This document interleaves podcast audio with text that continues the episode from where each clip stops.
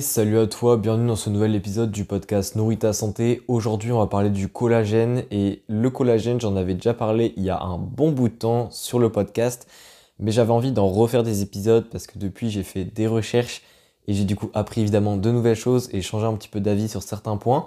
Donc, je vais pas faire qu'un seul épisode sur le collagène, il y en aura un deuxième déjà de prévu, ça c'est sûr, où je vais parler plus de la supplémentation. Là, je vais peut-être un petit peu plus parler des généralités du collagène, d'à quoi ça sert dans l'organisme, euh, qu'est-ce que c'est exactement, etc. pour que tu puisses en avoir une meilleure idée. Et peut-être que j'en ferai même un troisième épisode où je vais en parler en lien avec la glycine, qui est aussi un supplément qui commence à pas mal évoluer dans le domaine de la nutrition. Donc aujourd'hui, on est vraiment parti sur le collagène, les généralités. Donc déjà, qu'est-ce que c'est que le collagène? Le collagène, c'est une protéine et c'est du moins l'une des principales protéines de l'organisme puisque ça correspond à environ 30% des protéines du corps. Donc il n'y a pas qu'un seul type de collagène, il y en a 28.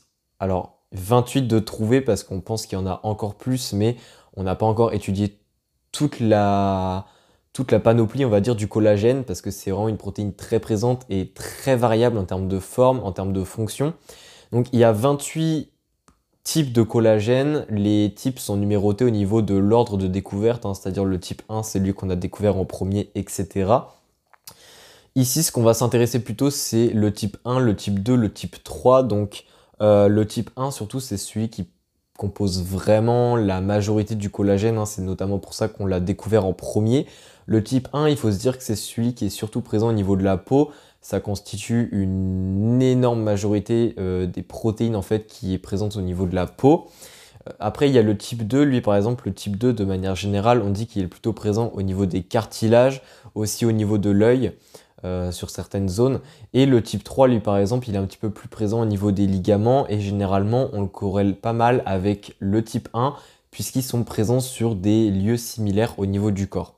Donc à quoi ça sert concrètement la bah, la protéine en fait de collagène, c'est une protéine dans l'organisme qui est vraiment responsable de la structure, donc aussi bien la structure comme je l'ai dit des cartilages, de la peau, des ligaments, etc. Donc c'est vraiment un rôle de maintien et si cette, si cette protéine de collagène n'est pas synthétisée en de bons taux ou si elle est dégradée trop rapidement, etc., eh bien au final tu vas te retrouver avec une peau qui va être de mauvaise qualité, euh, peut-être des cartilages qui vont être trop fragiles ou qui ne vont pas réussir à se régénérer correctement. Et ça, ça peut amener à plusieurs problèmes, aussi bien des problèmes esthétiques que de santé ou même que de performance sportive, comme ici on s'y intéresse. Donc concrètement, la, la protéine de collagène, c'est quelque chose qui a été mis sous forme de supplément depuis quelques années, mais ça a vraiment, ça s'est vraiment développé euh, et popularisé il n'y a pas si longtemps que ça. Généralement, en termes de collagène, on prend euh, soit du collagène de type 1 et 3, soit du collagène de type 2. Ça, je vais y revenir dans l'épisode de podcast qui va suivre, donc l'épisode numéro 2. Mais pour revenir un petit peu au collagène sans parler de supplémentation, le collagène c'est aussi quelque chose qu'on peut retrouver dans l'alimentation. Donc je parlerai vraiment de la supplémentation dans l'épisode à venir, je pense que ça sera pas super long. Je vais surtout donner mon avis personnel parce que au niveau des ressources scientifiques, c'est encore assez débattu. Il n'y a pas encore les idées totalement claires et du coup, ça mérite un petit peu de réflexion personnelle pour pouvoir faire ses choix. Mais au niveau de l'alimentation, effectivement, le collagène, c'est une protéine qu'on retrouve dans du coup les sources animales principalement, donc les viandes principalement, c'est-à-dire que les œufs et les produits laitiers n'ont pas de collagène, puisque le collagène, comme nous, c'est une protéine qui est présente aussi bien au niveau de la peau, comme je l'ai dit, au niveau euh, des tendons, au niveau des ligaments et au niveau des cartilages. Donc c'est quand on va manger de la viande avec bah, du coup des toutes petites parties peut-être de cartilage, de tendons, peu importe, où on va vraiment absorber et consommer du collagène. Alors le collagène qu'on consomme avec l'alimentation est très très faible, c'est-à-dire que le collagène qu'on va synthétiser par nous-mêmes dans notre corps est extrêmement élevé d'un point de vue quantitatif par rapport au collagène qu'on va consommer directement via l'alimentation. Donc c'est aussi pour ça qu'on souvent on se supplémente en collagène parce qu'il n'y a pas vraiment d'aliments riches en collagène dans l'alimentation, bien que ça peut être débattu parce qu'il y a des aliments riches en glycine et la glycine favorise le collagène. Alors ça, j'en parlerai, je pense, plus quand je ferai vraiment un épisode dédié à la glycine où je ferai pas mal de liens avec le collagène. Mais la raison de cela, c'est principalement parce que la glycine, c'est le principal acide aminé du collagène. Faut à peu près compter que pour 1 kg de collagène, on a au minimum 300 grammes, voire 350 grammes de glycine. C'est-à-dire que un tiers du collagène, c'est au final l'acide aminé qui est la glycine. Donc, euh, donc ça, ça peut être vraiment tout un épisode de podcast et j'en ferai tout un épisode de podcast sur à quoi sert la glycine. Je parlerai aussi bien de la glycine simplement au niveau du corps, mais aussi des suppléments en glycine et peut-être comparer les suppléments en glycine au niveau, enfin par rapport au collagène. Même si ça, je pense que je vais en parler aussi dans l'épisode numéro 2. Donc au niveau du collagène, ce qu'il faut retenir un peu de cet épisode, il aurait été assez court, mais il n'y a pas vraiment énormément de choses à dire au niveau du collagène. Hein. Au niveau des fonctions, il n'y a pas vraiment de fonction métabolique ou quoi. Le collagène, c'est vraiment de la structure, mais ce qu'il faut comprendre, c'est que si tu n'as pas assez de collagène, si tu manques de collagène, si tu en dégrades trop vite, euh, si tu n'en synthétises pas assez dans ton corps, etc., eh bien, tout simplement, ça va te mener déjà à une peau qui sera moins belle, ce qui est, je pense, un facteur déterminant pour beaucoup de personnes. Hein. On, souhaite, on ne souhaite pas avoir une peau de mauvaise qualité, aussi bien une peau euh, sèche, aussi bien une peau euh, qui, qui, cicatrise mal, etc. Il y a ça, mais il y a aussi vraiment un petit peu plus lié au domaine sportif, il y a tout ce qui est cartilage et tendons et aussi les ligaments.